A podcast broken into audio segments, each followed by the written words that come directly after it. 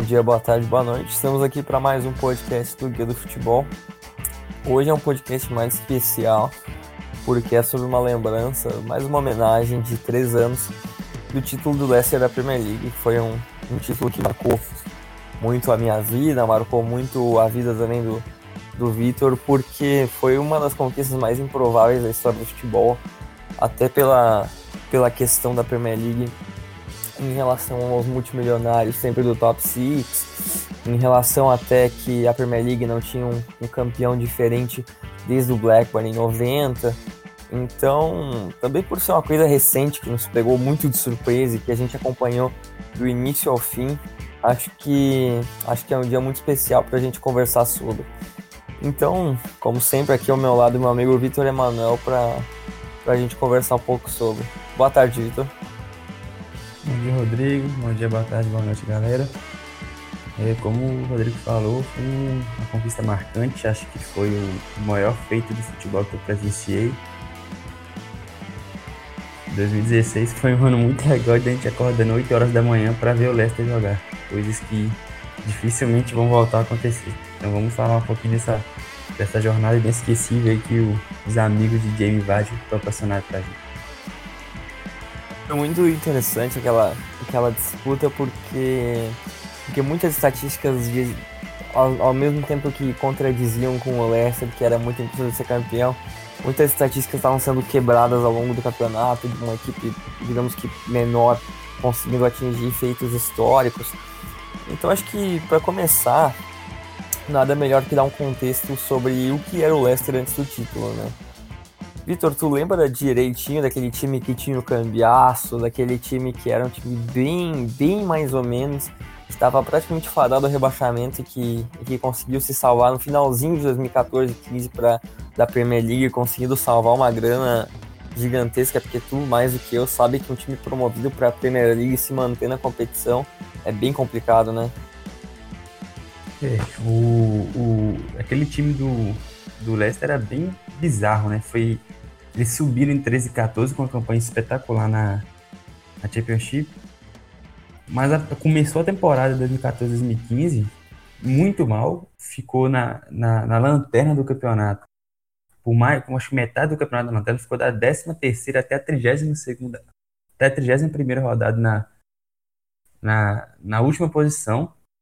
E, e assim, era praticamente cartas marcadas que o Leicester ia ser, ia ser rebaixado. Né? Ele ficou da sexta até a 18 rodada sem vencer nenhum jogo. E eu não tive tanto quanto bizarro, né? Tinha Cambiaço, tinha o, o, o Lô, tinha acabado de chegar, o Marres ainda não tinha um destaque. Tinha o Kramaric, que não sei se você lembra. O cara cansou de fazer gol na Liga Croata e flopou na, no Leicester, hoje está bem lá no, no Hoffenheim.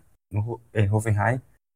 Então, assim, era um time diferente, tinha algumas peças iguais, mas o Cambias, por exemplo, era o, era o principal jogador do time, fez cinco gols no campeonato.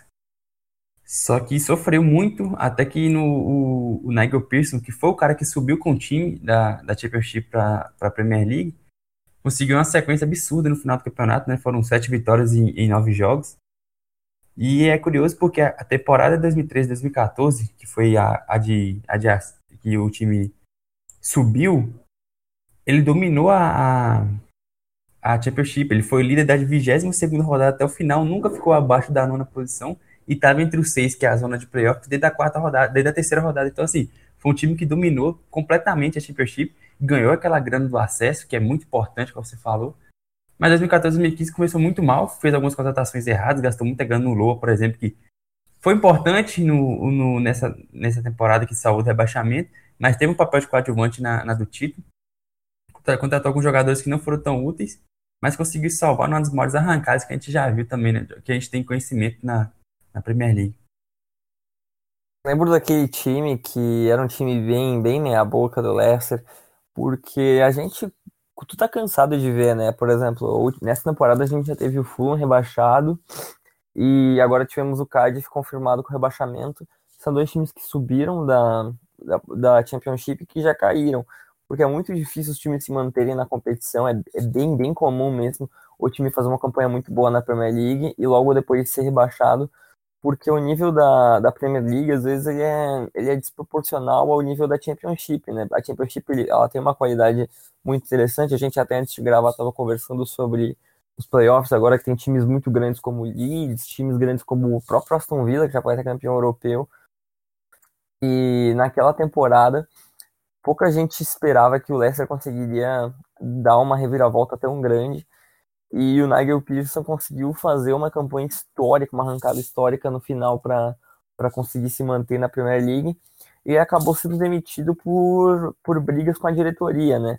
E aí, quem é que trazem para o lugar dele é um treinador experiente, mas também que muita gente já pensou que estava até ultrapassado, com um trabalho ridículo na seleção da Grécia, que era o Claudio Ranieri. Tu pode até encontrar no Twitter, eu lembro que quando o Leicester foi campeão, muita gente começou a dar retweet em pessoas, em jornalistas, dizendo que ou quando o Ranieri foi anunciado que a Premier League tinha o primeiro rebaixado da competição, né? É, o, o, eu lembro disso mesmo. O, o Ranieri vinha de trabalho muito ruim. Na, na Grécia mesmo foi um, um, trabalho ridículo. Ele tinha muito tempo que não que não fazia um bom trabalho. Ele fez, ele passou e ele é um cara que muito campeão, né? Passou por Chelsea, passou por Juventus, se eu não me engano, passou por muitos times grandes. E foi tipo um, um renascimento dele na, no Leicester. E depois disso ele foi, foi demitido em 2017, passou por Nantes, Fulham e agora está na Roma e também sem grandes, sem grandes resultados, né? No Fulham ele praticamente não venceu, contribuiu para o rebaixamento. No Nantes também não foi bem. Então, assim, o, o, o Ranieri, que foi o cara que passou pelo, pelo Mônaco, né? Que foi naquela, naquela guinada do Mônaco, com o investimento do, daquele empresário lá que é o dono do Mônaco hoje. Fez um bom trabalho no Mônaco, mas era um time muito superior lá na, na segunda divisão francesa mas fez um trabalho ridículo na Grécia, como você falou. Então, assim, ele estava bem desacreditado, já é um técnico bem mais experiente, já tinha 65 anos na época. E. Mas o que ele conseguiu fazer com esse time, cara? Um time que, assim, hoje a gente vê que tem, tinha sei, três jogadores muito bons e outros vários jogadores interessantes. Só que o, que ele, o trabalho que ele conseguiu fazer, o que ele conseguiu, a forma como ele, como ele foi campeão, com rodadas de antecedência, praticamente não perdeu, foi um trabalho um cara que já, já, treinou praticamente todos os times grandes da Itália, já passou por Chelsea, Atlético de Madrid, com certeza o, o Leicester foi o trabalho mais espetacular que o, que o Ranieri já teve. Dúvida nenhum, até porque pensar um cara que realmente é experiente, já tinha passado por todo o canto possível, e aí um time de Premier League que tu não pode bobear na Premier League vai lá e trazer ele pro, pro comando técnico foi, foi uma surpresa na época, uma surpresa para muita gente bem negativa, por, por todo mundo duvidar bastante o trabalho do Ranieri, que, claro, depois ele até provou que talvez não fosse mesmo um grande técnico, mas o Leicester, a, a verdade é que o Leicester começou a Premier League muito bem, né? Começou a Premier League com muitas vitórias, começou bem na, na Capital One, que na época essa era assim que era chamada Copa da Liga da Liga Inglesa. Aí na, na, sétima rodada levou um tropeço absurdo, levou cinco gols do, do Arsenal em casa. Curiosidade também no, do campeonato que o Arsenal foi o único time que venceu os dois jogos contra o Leicester, que teve apenas três derrotas no campeonato. Muita gente esquece disso, mas o Leicester teve apenas três derrotas, o que é bem, bem expressivo. E aí, uma das histórias que o Vitor até não, não lembrava, que eu, que eu até achei muito interessante de marcar, era que o Leicester ele fazia uma, um bom campeonato, mas, por exemplo, levava gol em todos os jogos. Levou gol para Barnmouth, levou dois gols do Aston Villa, levou dois gols do Stoke, levou cinco gols do Arsenal, aí levou dois gols do Nor uh, levou gol do Norwich, levou dois gols do Southampton. E o time levava muito gol, tava fazendo uma boa campanha, mas para tu ganhar e empatar os jogos, tu tinha que fazer muitos gols também. Então o Ranieri fez um acordo com, com o time que se o time não levasse mais gols ia ter pizza para todo elenco e que ele pagava tudo. E aí aconteceu, o primeiro jogo que o Leicester não levou gol foi contra o Crystal Palace, na décima rodada da Premier League, numa vitória de 1 a 0 no King Power Stadium. E aí a partir daí a defesa do a defesa do Leicester começou a, a ser muito mais confiável, atingindo bons resultados e principalmente defensivos, né? E acho que essa história da pizza ela é apenas um, um aperitivo para para começar toda essa história maluca que foi que foi esse título do Leicester, né? É, você me falou, você me falou, não lembrava disso, eu fui pesquisar. Que engraçado quando eles conseguiram o, o primeiro clean sheet, né, que foi passar um jogo sem sofrer gols. o, o Ranieri levou, levou os jogadores para a pizzaria, só que os próprios jogadores que fizeram a pizza. Aí tem fotos lá do Marres, do Okazaki mexendo com massa de pizza. É um tanto curioso que serviu para unir o time, né? E isso deu resultado, porque, igual você falou, até a nona rodada não foi nenhum clean sheet. Da décima até o final do campeonato, a, vamos colocar até o dia do título, né? Foi a, até quase o título. Na 35 rodada, em 25 rodadas, foram 16 clean sheets. Então, assim, é, teve, teve muito resultado, né? Porque o time parou de sofrer gols, teve muitas vitórias, teve, teve sequência de quatro jogos sem sofrer gols. Aqui entre a, entre a nona e a 33 rodada foram, foram 1x0, 1x0, 1x0, 1x0 e 2x0. Cinco jogos, sem, cinco vitórias sem sofrer gols. Então foi aquela sequência absurda que o Vardy meteu o gol todo o jogo. Então, assim, def, o, o, ataque estava tava sendo efetivo, só passou três jogos sem marcar. O Vasco fazendo muito gol, mais numa fase absurda. Só que a defesa estava decepcionando no começo. A partir do momento que se acertou, o Chimai começou a fazer um campeonato absurdo, o Morgan fez uma temporada sensacional, o time se acertou e era o que faltava, né? O ataque com um cara, um cara em alto um cara em grande fase, um craque pelas pontas e a zaga e a defesa acertada, foi o que faltava por Leicester se tornar um candidato ao título mais sério, né? Apesar de a gente ainda sempre duvidava, o Leicester vai perder agora. Agora chega a hora do Leicester começar a tropeçar. E acabou que com a zaga acertada, com o ataque sendo prolífico como foi, com o Vardy na fase absurda, acabou que nunca, nunca não chegou a cair, né? Acabou acabou sendo campeão com três rodadas de antecedência, se não me engano, ou duas, foi, foi campeão na segunda-feira, né? Então, curioso essa, essa história da pizza, que se teve um ótimo resultado a partir da, do primeiro clean sheet, a partir dali foi uma defesa muito boa pro, que serviu, que serviu bastante por essa ser campeão. A maior loucura disso foi que foi que o ninguém estava dando ainda muita bola pro Leicester, porque a campanha era muito boa, mas a gente tem muitos times que começam muito bem no campeonato inglês, né? A gente teve, no ano anterior do, do Leicester, se não me engano, foi o West Ham, ou foi no ano seguinte, eu não lembro, mas lembro que teve o West Ham, teve o Swansea fazendo uma boa campanha também no início do campeonato, só que aí o time ele, ele vai caindo, vai caindo, vai caindo, até o ponto que ele vai brigar pelo sétimo lugar e tal. E naquela temporada, o que mais era assombroso era realmente a fase do Jamie Vardy, porque as pessoas começaram a levar a sério quando ele empatou o recorde do Van Nistelrooy de 10 jogos seguidos, marcando em todos os, em todos os jogos contra o Newcastle, num 3 a 0 fora de casa, no dia 21 de novembro. E aí, a partir daí, foi. Aí, a partir daí, todo mundo começou a prestar muita atenção. Tinha aquela expectativa se o Jamie Vardy ia passar o recorde do Van Nistelrooy. E justamente ele passou contra o Manchester United, que era o time do atacante holandês quando jogava na Premier League, né? Que foi bem, bem poético. Parecia que tudo estava se desenrolando para as coisas acontecerem do jeito mais imprevisível e poético possível, justamente num jogo contra o Manchester United, né? É, o, é, é engraçado porque essa temporada do Leicester foi um conto de fadas completo, né, cara? Foi um, um cara que era operário se destacando, um que jogava no divisão amador da França se destacando, um argelino sendo grande jogador, grande diferencial do time, um técnico renegado se destacando bastante. O time, o, um time que era o favorito para rebaixamento, com a, com, a gente vai conversar daqui a pouco sobre as odds inacreditáveis. O time que era o maior favorito a rebaixamento, fazendo a temporada absurda. E aí os recordes, né? O recorde do Vardy, 11 jogos seguidos marcando. Contra o, o, o United, batendo o recorde do Nistelrooy, como você falou. Teve gols absurdos contra o, contra o Liverpool, foi um gol absurdo do Vardy, um, um voleio, tipo assim, da, da ponta da área pela, pela direita, encobrindo o Mignolet. Teve uma, aquela partida contra o Manchester City, no, no Etihad, que o Vardy, que o, que o Mahrez fez um golaço, o time, o time atropelou o Manchester City, que era o, o jogo que era entre o líder e o vice-líder. Então, assim, foi um conto de fatos completo, assim, a gente acho que nem nos maiores sonhos dos torcedores do Leicester ia ser um, um roteiro tão perfeito como foi. Né?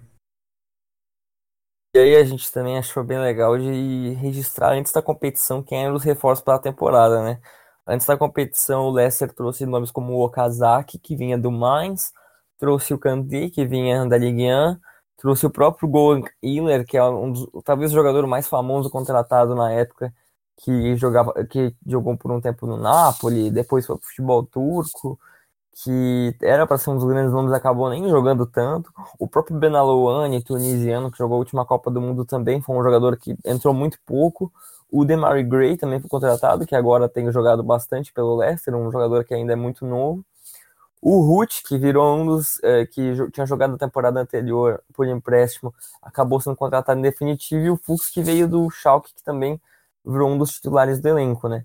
Então, todas as contratações do Kazak até o Fuchs tiveram alguma importância nesse título, né? Porque todos foram nomes presentes e que, e que atuaram nas 38 partidas que, que foram conto de fadas.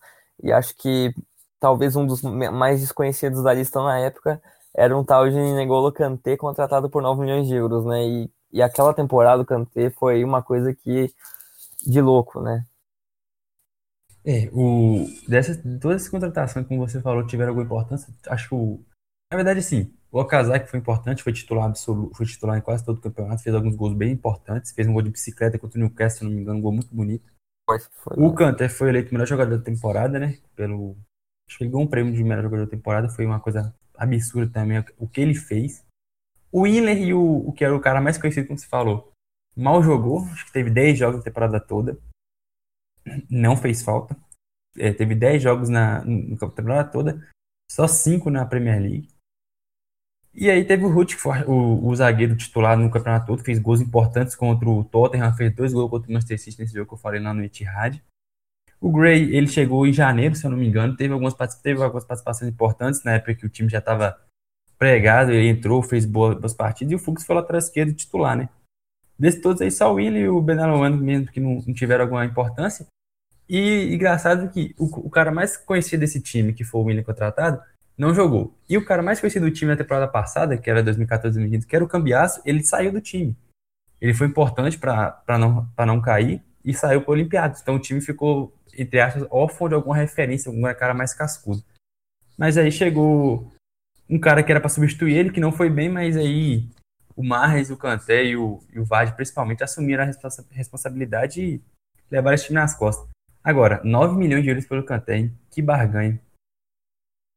Na época, se a gente olhar, se a gente olhar assim, sem, sem ver muito bem, 9 milhões de euros era uma quantia que em 2014 e 15, que foi quando é, na temporada 2015 e 16 que ele foi contratado, era uma quantia que para um jogador desconhecido não era pouca coisa, né? Eu lembro que tu pagava lá, o Caballé, eu lembro que tinha sido contratado pelo pelo Crystal Palace por mais ou menos esse valor. Era um jogador que tinha passado já bem pelo Newcastle, que jogava no Paris Saint-Germain. Então, era um jogador novo, claro, mas que na época não era era uma grana que também não era não era para desperdiçar. Mas aí hoje tu vê um, um jogador do nível do Kanté sendo adquirido por 9 milhões de euros e é basicamente absolutamente nada no, no mercado atual, né? E e eu gostei muito de, de frisar alguns dos jogos mais importantes do Leicester nesse campeonato, porque foram vários, né? Porque eu lembro de assistir bastante, eu lembro que eu gostava muito de acordar cedo para assistir o Leicester, às vezes era um jogo às 8h30, que era bem cedo. Aí eu lembro que eu colocava no Watch ESPN, olhava no celular e ficava e ficava assistindo. Eu lembro de vitórias com gol no último minuto, eu lembro de vitórias apertadas, eu lembro de goleadas também mas era sempre de um jeito bem Leicester. E um dos primeiros jogos que, que colocou o Leicester no, como protagonista foi uma vitória contra o Aston Villa por 3 a 2 com o gol do Dyer, que depois acabou nem jogando muito no campeonato aos 89, que foi responsável pelos três pontos. Então o Leicester era um time que, mesmo mesmo sem, ser, eh, sem ter muita força, tinha um poder de reação muito forte, né? É, o, Leicester teve muitas partidas com gol no final, né? Principalmente no começo. Nesse, nesse jogo, por exemplo, virou o jogo contra o Aston Villa. Tava tomando 2x0 até os 70 do segundo tempo. A gente virou aos, com o, Delaet, o Varge e o, o Dyer aos 89. Uma vitória importantíssima. Até então o, o Leicester estava invicto no campeonato. Outros jogos aqui que você separou também. Teve a vitória contra o Chelsea em dezembro, com um 2x1 com, com outro gol com o Vardy e o Marres fazendo os, os, dois gols da partida. E é muito simbólico, né? Porque venceu o atual campeão, que estava numa crise absurda, ficou em décimo campeonato, com um gol dos craques do time, né? O, o Vardy e o Marres fizeram uma temporada absurda. A gente estava separando os números, o, o, Marres teve 17 gols e 10 assistências, se eu não me engano, você pode me corrigir se estiver errado. Foi uma temporada Sim. absurda. Aí emendou uma sequência grande de vitórias sobre o, o Everton na rodada seguinte por 3 a 2 lá no Goodson Park, com o gol do Okazaki no finalzinho do jogo, aos, aos 69 do segundo, do, aos 24 do segundo tempo. Depois teve a vitória contra o Manchester City que eu falei. Não, antes teve contra o, o Tottenham em janeiro. Uma vitória lá no, no Etihad Lane ainda. Era é, isso. Um gol do Ruth no finalzinho do jogo. Então, assim, um time que tem um poder de reação muito grande e sempre fazia gol no finalzinho dos jogos, né? conseguiu muitas vitórias aos, depois dos 80, vitórias importantíssimas, que mostravam que o time era resiliente, que o time iria aguentar até o final. Enfrentava esses times que tinham um elenco mais, mais profundos e aguentava até o final do jogo e vencia. Simplesmente vencia os jogos. Achava gols assim, absurdo, metia cada golaço, o Vargas meteu cada golaço, o Marres. E vencia os jogos. Gols de zagueiros, gols de, de jogadores reservas. O Lua fez um gol importantíssimo também na temporada. Então, muito interessante que o time sempre no finalzinho do jogo conseguia seus pontinhos. acho que o mais, o mais maluco de tudo isso era que os grandes, os grandes times que lutavam contra o Leicester naquele campeonato eram times que usualmente não brigam pelo título, né? Que é o Arsenal, que na década poucas vezes brigou pelo, pela taça, que era um, time que mais ficou próximo uh, ali a partir de janeiro, fevereiro, era o time que mais ficava rondeando o próprio Leicester, tanto foi o único time que venceu os dois jogos contra o Leicester. É, o Leicester perdeu três vezes, duas vezes foram para o Arsenal. E o outro time que o Leicester brigou, que em janeiro ainda não estava tão forte, era o Tottenham, que só não foi vice-campeão, porque na última rodada levou uma goleada histórica que fez o Arsenal ultrapassar numa atuação uma atuação desastrosa do Tottenham, que já não podia mais ser campeão, porque o Leicester já tinha levantado a taça, mas que perdeu o vice-campeonato. E o mais legal desse jogo contra o, contra o Everton é que foi logo depois disso, o Leicester ele foi. ele era líder no Natal, né? E ser líder no Natal na Premier League é uma questão. É uma questão muito além de apenas uma data simbólica, porque todos os times até aquele momento que tinham sido líder no Natal tinham sido campeões da Premier League. Então todo mundo falava, será que o Leicester vai conseguir vai conseguir atingir o mesmo a mesma coisa que todos esses times conseguiram? E de fato depois conseguiu, né? Mas eu lembro também de muita gente que tinha apostado no Leicester nessa parte do campeonato, que as casas de aposta estão oferecendo lá um milhão de um milhão de libras para a pessoa retirar a aposta e retirar o prêmio para as casas não fecharem, porque as, uh, tinham várias apostas tipo pequenas que tinham apostado no Leicester e que iam praticamente falir as casas de apostas, que eu lembro que na época era mais provável uh, achar o Michael Jackson vivo do que o Leicester ser campeão da, da Premier League de acordo com as odds, né? Exatamente. O... Se eu não me engano, tava pagando 5 mil para um. Então, cada um real que você uma libra que você apostava, você ganhava 5 mil. Olha. Tinha, que até achar. Até achar, encontrar aliens na Terra era mais provável na época. O Elvis então, vivo era mais provável que isso. Exatamente. Então, era, era uma, realmente uma loucura esse, esse tipo de aposta. A gente sabe que agora que a gente já está praticamente imerso nas apostas, a gente sabe que em cada aposta maluca de, por exemplo, no casamento real, tu é, é, a, aí não vai nascer o bebê e apostar qual vai ser o sexo do bebê. Esse tipo de coisa doentia que tem, mas o Leicester ia até além disso, de, de 5 mil para 1, né? E acho que a coisa. A, a, quando o Leicester realmente se credenciou ao título e todo mundo começou a levar a sério, foi na sequência Liverpool, City e Arsenal, né, que foi provavelmente a sequência mais difícil que o, que o Leicester pegou no campeonato e que todo mundo pensava que se passasse dali ia direto para o caneco e realmente foi isso que aconteceu, né? É, foi ali na quando o, a Premier League começa a funilar né, em fevereiro. Aí eu era líder ainda, mas falei assim, não, agora vai pegar os três principais, dos três principais times lá na, na tabela Tava o mais próximo, o Arsenal City, o Tottenham um pouquinho abaixo ainda. E foi, não foi isso que aconteceu. O, o White fez dois gols contra o Liverpool, venceu por 3x0. Aí o jogo eu já falei contra o Manchester City, uma partida absurda do time, um jogaço, fez 3x0 em 60 minutos, aí o Agüero diminuiu no finalzinho do jogo. E aí só foi perder para o Arsenal no, lá no, no Emirates, com um gol aos 50 do segundo tempo do Welbeck. Eu lembro desse jogo. Foi. A gente come... Foi quando a gente começou a ficar preocupado porque a distância chegou a diminuir, né?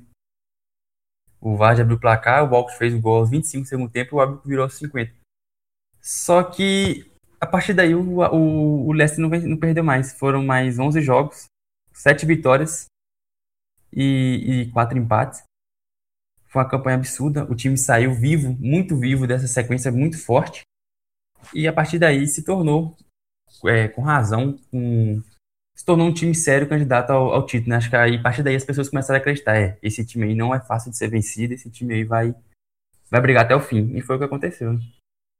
Porque eu lembro desse jogo contra o, contra o Arsenal que eu até olhei, era de manhã, eu olhei, era de manhã para de tarde, eu olhei o jogo no celular. Eu lembro que o Leicester estava jogando muito bem, levou a, a virada no finalzinho e todo mundo pensou, é aqui que acaba o sonho, né? Porque a distância antes do jogo era 5 pontos, se o Leicester ganhasse podia subir para 8 e a diferença caiu apenas para 2, né, com a vitória do Arsenal. E aí todo mundo pensou, só que era engraçado também porque, convenhamos, todo respeito ao Arsenal, mas o Arsenal também é uma equipe que ultimamente tem gostado de amarelar e de falhar nos momentos mais decisivos. Então todo mundo pensava qual time que ia amarelar antes, né? E acabou que o Leicester não soltou mais. O Leicester fez grandes atuações, manteve a consistência no time e acabou depois indo conquistar, conquistar o campeonato. E o, o, engraçado é que só uma coisa que ajudou muito o Leicester é que esse campeonato foi muito atípico, né? Porque tu tinha um, os times muito mal. Isso. O, aí você vê, o Liverpool ficou em oitavo, o Chelsea ficou em décimo, aí o Manchester ficou fora da o Manchester United ficou fora da Champions League, Southampton em sexto, o West Ham em sétimo e o Stoke City em nono. O Stoke City com um saldo de menos 14 ficou em nono, em nono lugar na, na Premier League. Então assim, foi um campeonato muito ativo que, assim, o time precisava de sorte, né? A gente teve um pouco de sorte teve um. Ele praticamente enfrentou dos seis grandes só três, né? Porque o United, o Liverpool e o Chelsea ficaram muito atrás do campeonato todo, então a concorrência foi menor. Não tira o mérito de forma alguma, mas teve essa sorte de enfrentar times que. De ter times que não estão acostumados a ganhar, por exemplo, o Tottenham ainda não, não era esse time tão forte quanto é hoje, porque ainda estava no começo do trabalho do Pochettino. O City ainda tinha um time tanto quanto irregular. E o Arsenal, né? Convenhamos, é o Arsenal, né? Um time que é muito acostumado a amarelar nas horas nas horas importantes. Então teve essa sorte, mas assim, um, um título é, incontestável, né? O, o Leicester não deu chance praticamente para os adversários. Acho que também essa Premier League foi muito atípica. Claro que teve o, o, Chelsea que tinha sido campeão ano anterior e que acabou e que acabou fazendo uma Premier League muito abaixo. O Chelsea ficou grande parte do campeonato, tirando ali no, no final da. Eu nem acho que era o Gus Hiddink que, uh, que assumiu no final do campeonato, se eu não me engano que fez um, um final de campeonato até decente comparado ao, ao que foi o ao que foi uh, considerando o resto do campeonato. E esse campeonato foi mais atípico ainda também pelos rebaixados, né? Porque se a gente for ver os rebaixados, naquele ano caiu o Newcastle, que é um time muito bem estruturado no futebol inglês, está há muito tempo muito tempo tendo boas atuações na Premier League, tem, tem sua importância. E outro time que foi rebaixado foi o Aston Villa, né? Que não, não era rebaixado. Eu não, eu posso estar enganado, mas eu acho que o Aston Villa não tinha sido rebaixado ainda na era da Premier League até aquele ano e foi rebaixado como último colocado. Então, Uma campanha posso... patética, né? Foi, foi patética. Eu a posso estar enganado, mas, mas eu acho que foi isso. Isso. Não, eu, eu também acho. E a campanha da Aston Villa, né? Três vitórias em 38 rodadas. Ridículo. Foi tinha sido rebaixado com muita antecedência. Tanto que só agora pode voltar, né, para a Premier League. A gente não sabe se a gente ainda não sabe se vai voltar, porque a gente está gravando antes do, antes do playoff, mas, mas realmente essa é uma campanha muito ruim da Aston Villa num campeonato extremamente maluco, né? Porque aconteceu de absolutamente tudo. E acho que agora é bom, bom a gente passar os números do, do campeonato, né? Porque mesmo sendo campeão, não teve melhor ataque e não teve melhor defesa da competição. Mas entre isso foi o, o time mais consistente, né? É, foi o, a marca do, do Leicester, né? Não foi o time mais brilhante, foi um time de ligação direta, pouca troca, pouca troca de passe.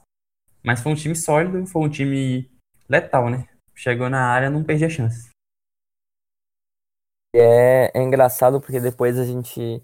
Era uma, uma época do futebol que tinha muito aquela discussão do futebol bonito, aí tinha uma discussão também que tinha sido depois da Copa do Mundo, que tinha sido cheia de gols, uma Copa do Mundo que parecia que ditava um novo rumo no futebol, de, de um futebol extremamente ofensivo, que era o que basicamente uh, todo mundo acreditava que iria acontecer.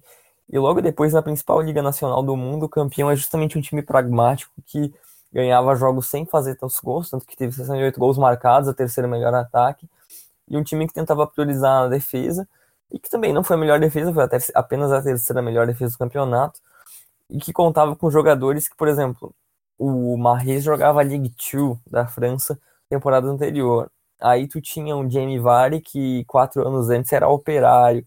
Tu tinha um Claudio Ranieri que era um, um treinador já todo mundo renegava pelo, pelos sucessivos trabalhos fracassados.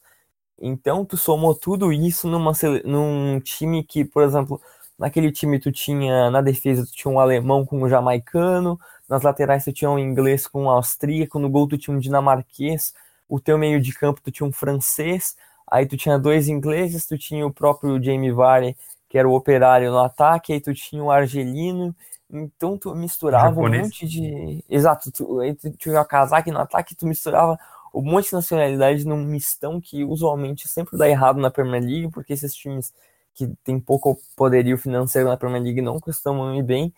E um time cheio de jogadores renegados acabaram tendo acabaram tendo uma campanha muito boa na, na competição que, que foi histórica, né? Porque a gente citou já Marres, citamos o próprio Vares, citamos o Kanté. Outro, outro jogador que foi muito bem nessa competição foi o próprio Casper Schmeichel, né? Goleiro, filho do, do ídolo eh, Peter Schmeichel, que foi goleiro do Manchester United por muito tempo, né?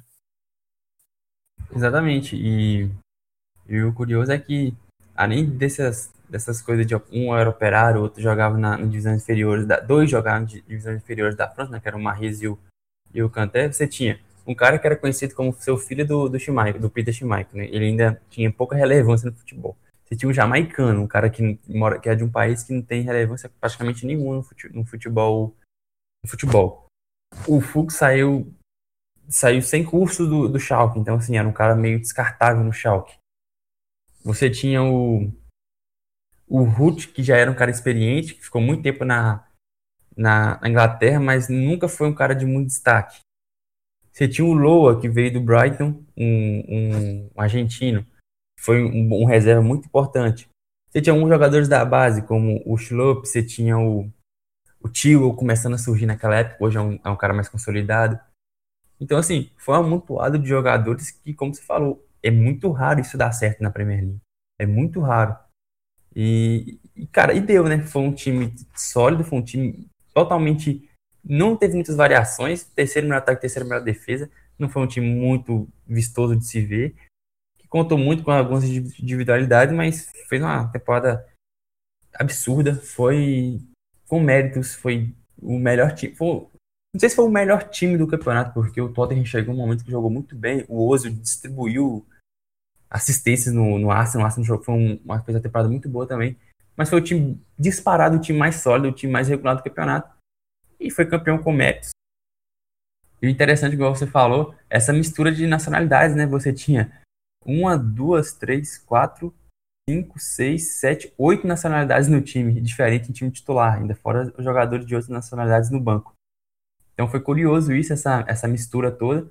E como você falou, a Copa tinha sido dois anos atrás, com a, que mostrava que ia ser uma nova tendência no futebol, que é o time de três zagueiros, né? Porque o, a, a Holanda fez uma, uma Copa muito boa com três zagueiros com o Vangal. E logo depois o, o Conte foi o Conte, não, o Mourinho. O Mourinho foi campeão jogando com com o Chelsea, nesse, nesse estilo reativo também. O Conte, depois de 2016 2017, foi campeão também, jogando com três zagueiros. Então parecia que ia ser uma, uma, uma, nova tendência do futebol, que acabou que o Leicester foi campeão jogando desse jeito, só que foi um time mais pragmático não fazia tantos gols quanto o, a Holanda. O próprio Chelsea do Mourinho fez bastante gols também. Parecia que ia ser uma nova tendência do futebol, acabou que não foi sendo, porque não foi, não acabou consolidando isso, porque depois apareceu um tal de Guardiola na Premier League e mudou tudo de novo. Mas é interessante como o Leicester quase ditou uma nova, uma nova tendência no futebol, né? E aquele time do Leicester ficou muito marcado, ao menos na minha memória. Exemplo, a gente estava falando nacionalidades no banco, ainda tu tinha, por exemplo, o Schlupp, que era de Gana, tu tinha o próprio Winger, que era turco, tu tinha o Belanouani, que era, que era tunisiano, tu tinha o próprio o Loa, que a gente não chegou a citar aqui, mas que, uh, que eu até coloquei ali em fevereiro, naquela sequência depois das vitórias de Liverpool e, e City, teve a derrota para o Arsenal e depois tu foi enfrentar o Norwich e tava empatando e todo mundo pensava, cara, aqui acaba o título, aqui acaba o sonho.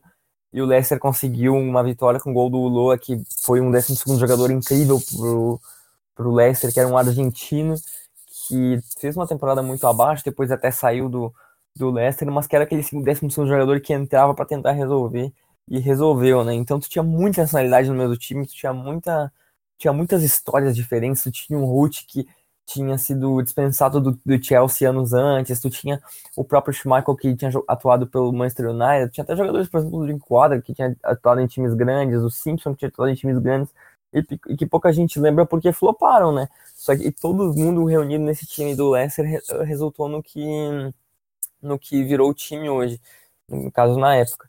E tivemos vários jogadores na seleção do campeonato, como todos citados, o Vardy, o Marres, o Kanté e o Wes Morgan, que era o capitão do, do Leicester, que levantou a taça. Lembra aquele jogo do, contra o Everton em casa, que foi muito emocionante ver todo, todo o sonho realizado, concretizado no King Power Stadium. E aquele time ficou na minha memória, né? Que é Casper Schmeichel, Simpson, Hutch, Morgan e, e Simpson e Fuchs. E aí tu tem no meio de campo, tu tem o Kanté, Drinkwater, Albrighton, Marres e, a, e no ataque é o Kazak num 4-4-2 que, que pouca gente que pouca gente dava, dava muita bola por ser um time muito pragmático. Então foi foi muito interessante tudo isso que, que resultou. E então, Vitor, acho que depois de, de falar tudo isso sobre a conquista, é interessante a gente falar no, no que aconteceu depois, né? Porque teve o título, tu teve o Leicester na Champions League, tu teve coisas muito aleatórias que aconteceram, tu teve a própria queda do, do Ranieri.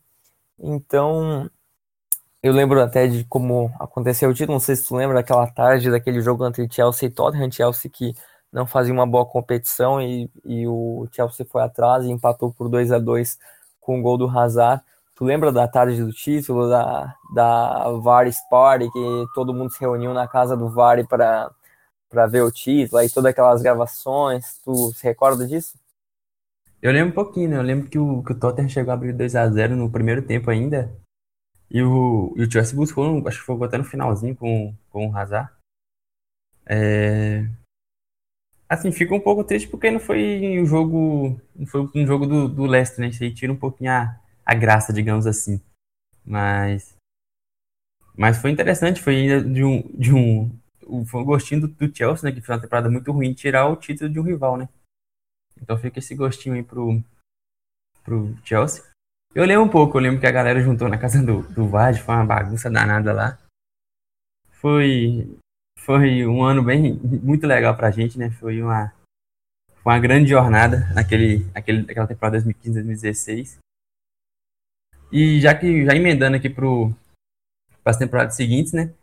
A gente anotou que os, os as vendas dos times, o, na, na mesma temporada 2015-2016, o Kanté já foi para o Chelsea, né? Para 16-17, e o Schlupp foi para foi o Palace. Mas o time ainda continuou ainda com, com o Vardy, com o Marres, com o Drinkwater, com o Schmeichel, só que não conseguiu manter o nível, né, Rodrigo? O que aconteceu em 2016 2017? Aquela grande Champions League que o time conseguiu fazer, mas na Premier League decepcionou um pouco. Eu lembro que foi uma loucura, porque o Leicester, ele, ele foi muito abaixo todo mundo esperava, que todo mundo esperava que no ano seguinte, mesmo com a perda do Kanté, que depois se provou que foi o tiro pela culatra, porque o Kanté era provavelmente o jogador mais importante da equipe, não, não o melhor talvez, mas o mais importante daquele Leicester, que, que foi muito foi muito ruim o início do Ranieri na Premier League naquela, naquela segunda temporada. Ele foi demitido, muita gente ficou muito ficou muito abalada por isso, até pela história que tinha sido recém, recém feita. Só que aconteceu que o Leicester caiu num grupo acessível na Champions League e acabou entrando no grupo do Porto, se classificou junto com o Porto para as oitavas da Champions League e pegou um time que também era acessível nas oitavas, que era o, que era o Sevilha. E aí acabou passando pelo Sevilla na, nas oitavas de final. E a história, justamente por outra ironia do destino, agora era com Craig Shakespeare. Então, isso foi outra coisa que pouca gente lembra, mas o Leicester fez uma campanha muito boa na, na Champions League, só chegou a ser parado pelo Atlético de Madrid num agregado, se eu não me engano, foi de 1 a 0 né? 2x1. 2x1? Isso. E, então, acho que tudo isso levou a, essa, a esse fim do Leicester, que, que foi depois chegou a ser dissolvido, depois o Drinkwater foi, acabou indo para o Chelsea e acabou falhando demais, porque, por exemplo, essa temporada 2018-19, ele tem apenas um jogo pelo Chelsea, 30 minutos em campo, que e foi contratado por 35 milhões de libras. Aí depois a venda do Marres, que forçou muito a saída do, da equipe e acabou indo para o Manchester City. Agora não está sendo tão aproveitado também por, pela boa fase de todo, todo o time em geral, do próprio Sterling, do próprio Bernardo Silva, e a concorrência é muito forte. E outro, as outras perdas acabaram sendo posteriores quando já não havia mais tanta importância. Por exemplo, o Ruth, que já não era mais titular, se aposentou em janeiro, mas agora com um time que tem, por exemplo, Harry Maguire, que é zagueiro da seleção inglesa, tu nem precisava mais do Ruth. Teve algumas perdas menores também, por exemplo, o Julio acabou saindo, hoje está jogando no, no futebol mexicano. Teve perdas que acabaram não sendo tão importantes depois e o Leicester se tornou um time realmente que briga pela taça do sétimo lugar todo ano, né? É, é, só voltando um pouco, na, na Champions League, o, o, o Leicester deu uma sorte de pegar um grupo, um grupo acessível, né? Pegou o Brugge, Porto e Copenhague. Foi sofrer gol só na quinta rodada, classificou com quatro vitórias, um empate e uma, uma derrota só pro Porto. Fe, fez uma eliminatória muito boa contra o Sevilla, né? Conseguiu uma virada, tomou 2x1 fora de casa e venceu 2x0 em casa numa a classificação herói que perdeu para o Atlético de Madrid. Que é normal, nada de nada de muito de muito absurdo nisso aí. Agora indo pro, pro futuro do Leicester, é como você falou, os caras foram saindo, ainda continua muita gente o Vasco continua, o Schumacher continua, o Albright continua, só que o time foi, foi mudando, né? Foi chegando jogadores, eu, tava, eu ia até colocar um tópico aqui na nossa pauta sobre o futuro do Leicester, porque hoje já mudaram. O, o Vasco continua lá mantendo, é, sendo a referência no ataque, fazendo muitos gols, e o Schumacher continua sendo um goleiro, um goleiro tanto quanto tanto regular e seguro. Só que agora já tem outras já tem outras referências, né? O Ndidi é um, é um volante que substitui, é um pouco parecido com o Kanté, lógico que o Kanté é outro nível, mas é um pouco parecido com o Kanté, mas é um ótimo jogador. O Tchalems veio do, do Mônaco, tá fazendo bom, bons jogos lá, tá fazendo uma recuperou bem a, o futebol que ele tinha no Anderlecht, não estava tão bem assim no Mônaco.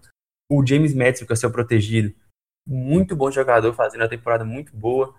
Aí você tem o Gray que tá se, tá se evoluindo, o Tio tá, tá evoluindo, o Tio consolidou na lateral esquerda, o Flux perdeu espaço, não sei nem se o Flux tá lá no, tá no, no leste ainda, mas aí você tem o, o Maguire, que é o zagueiro de seleção inglesa, então assim, o futuro do Leicester é um tanto quanto estável, o time ainda continua um time muito forte, você tem jogadores como o Mendy, que é um bom jogador, você tem o Barnes, que veio da, que, é, que veio da base. E tem possibilidade de retornar para o Gibraltar, que você falou. Ele não está jogando no Chelsea, é um cara que é, que é, que é identificado, ficou bom muitos anos no, no Leicester, e pode ser que volte, por exemplo, caso o. Porque, assim, não é possível que ele vai ficar no Chelsea mais um ano, perdendo, perdendo anos no Chelsea, no banco, nem entrando em campo, não jogando nem nas Copas. Então, por exemplo, é uma boa opção para o Leicester para fazer o, o time um pouco mais profundo tem um técnico muito bom agora, que é o, que é o Brandon Rodgers.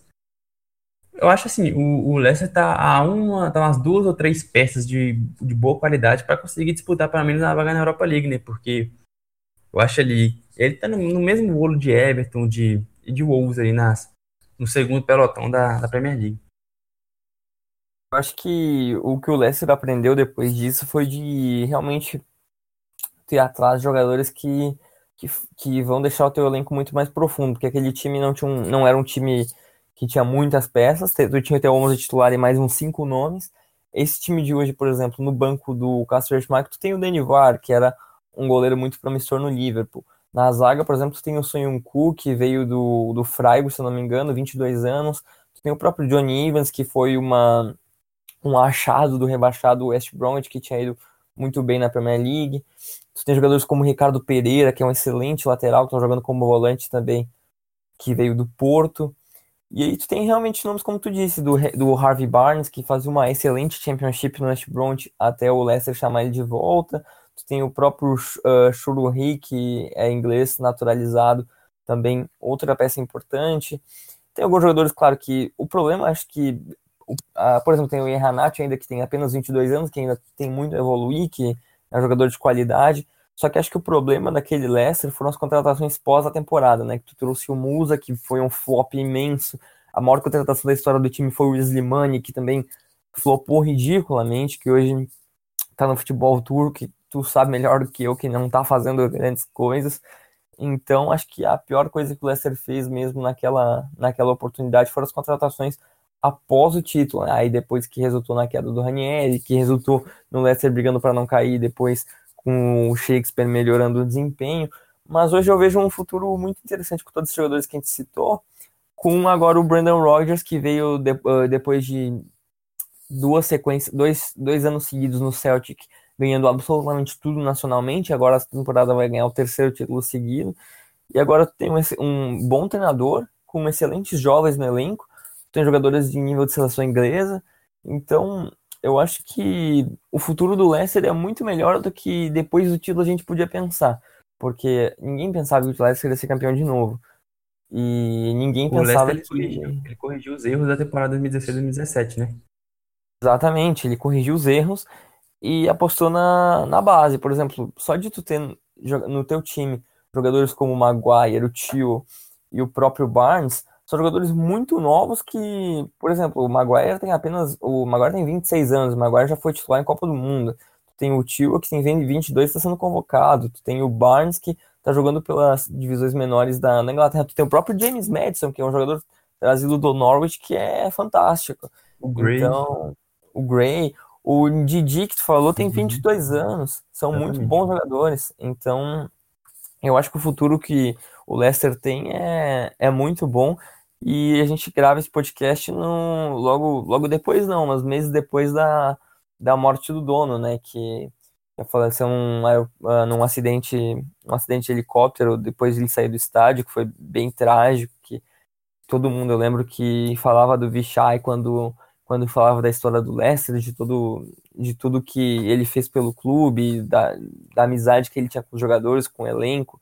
Tanto que eu, eu até li depois a carta que o Schmeichel fez após a morte dele, que realmente era como se fosse um deles, né? Era, representava tudo isso que o, que o Leicester fazia, que dias atrás completou três anos do título, e, e que agora o filho dele está comandando a equipe, e aparentemente também está levando o time a, a bons rumos.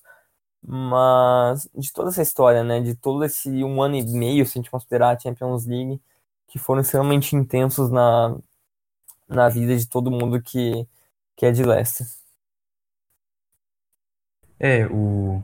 se a gente, a gente ainda pode é, juntar com o final da temporada 14 e 15, né? Que foi uma, uma temporada muito, muito turbulenta, né? Que fez aquela sequência no final ali que salva o rebaixamento, que juntou até mais ou menos a metade da temporada de 2016 2017 na Champions League. Então foram dois anos muito intensos no, no, no, Leicester que passou muito pelo, pelo Vichai, né? Que foi um, um, ótimo, um ótimo dono de clube, que é diferente de muitos donos que entram nesses, nesses clubes. Por exemplo, a gente pode falar do, do Cardiff, que fez que o, os caras chegaram lá querendo mudar tudo. O próprio Russi teve, teve polêmicas com os donos. No, no Leicester, não. O cara chegou lá, fez um ótimo trabalho, conseguiu uma, uma Champions League completamente, completamente inesperada e deixou um time com um futuro um tanto quanto promissor.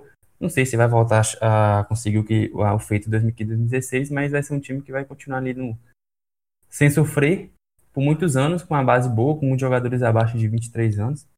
Então o futuro do, do Leicester é um. Se se organizar direitinho, se conseguir manter essas peças por algum tempo, pode ser que, que volte a uma competição europeia logo menos. A gente vai publicar no Twitter uma thread sobre o Leicester e os jogadores que atuaram no título de onde eles estão hoje. Desde o Marre está no City, até o Kanté, até o próprio Schumacher continuando no time. A gente vai colocar o Bonzo titular. E hoje eu, eu nem cheguei a, comentar com o Vitor sobre o quiz, mas eu, eu resolvi fazer um quiz bem sobre a, a, a campanha.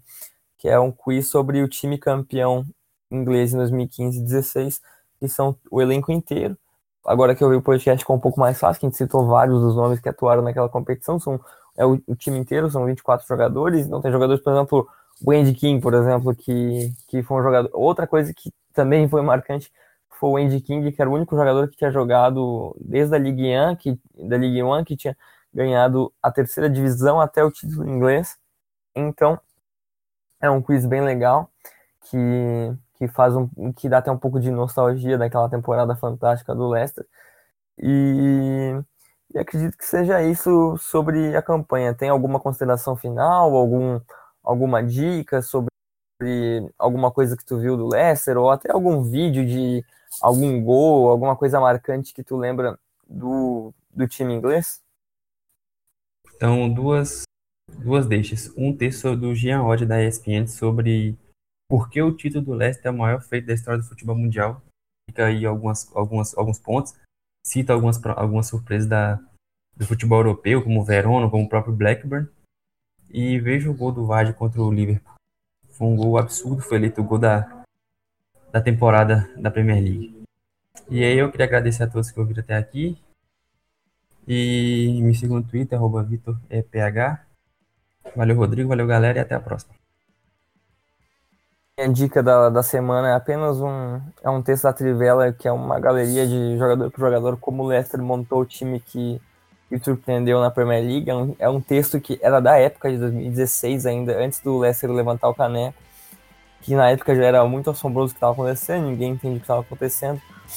Mas um texto bem, bem coeso, dizendo mais ou menos como, como o Leicester montou, desde Ranieri até o, até o Schmeichel. Mas, enfim, agradeço muito a galera que, que ouviu esse podcast. Foi um podcast bem legal de gravar, até para se lembrar de tudo que aconteceu. Agradeço também o Victor pela presença de sempre. Estamos disponíveis sempre no Spotify, no SoundCloud, no Castbox, no iTunes. E, claro, vocês podem sempre mandar sugestões no Twitter sobre o que vocês querem que a gente faça aqui no podcast, sobre dicas que a gente faça de thread no Twitter. Agora essa do Lester a gente já tem pronto. A gente sempre aceita sugestões. E a gente gostaria de agradecer a todos. Esse foi mais um podcast do Guia do Futebol.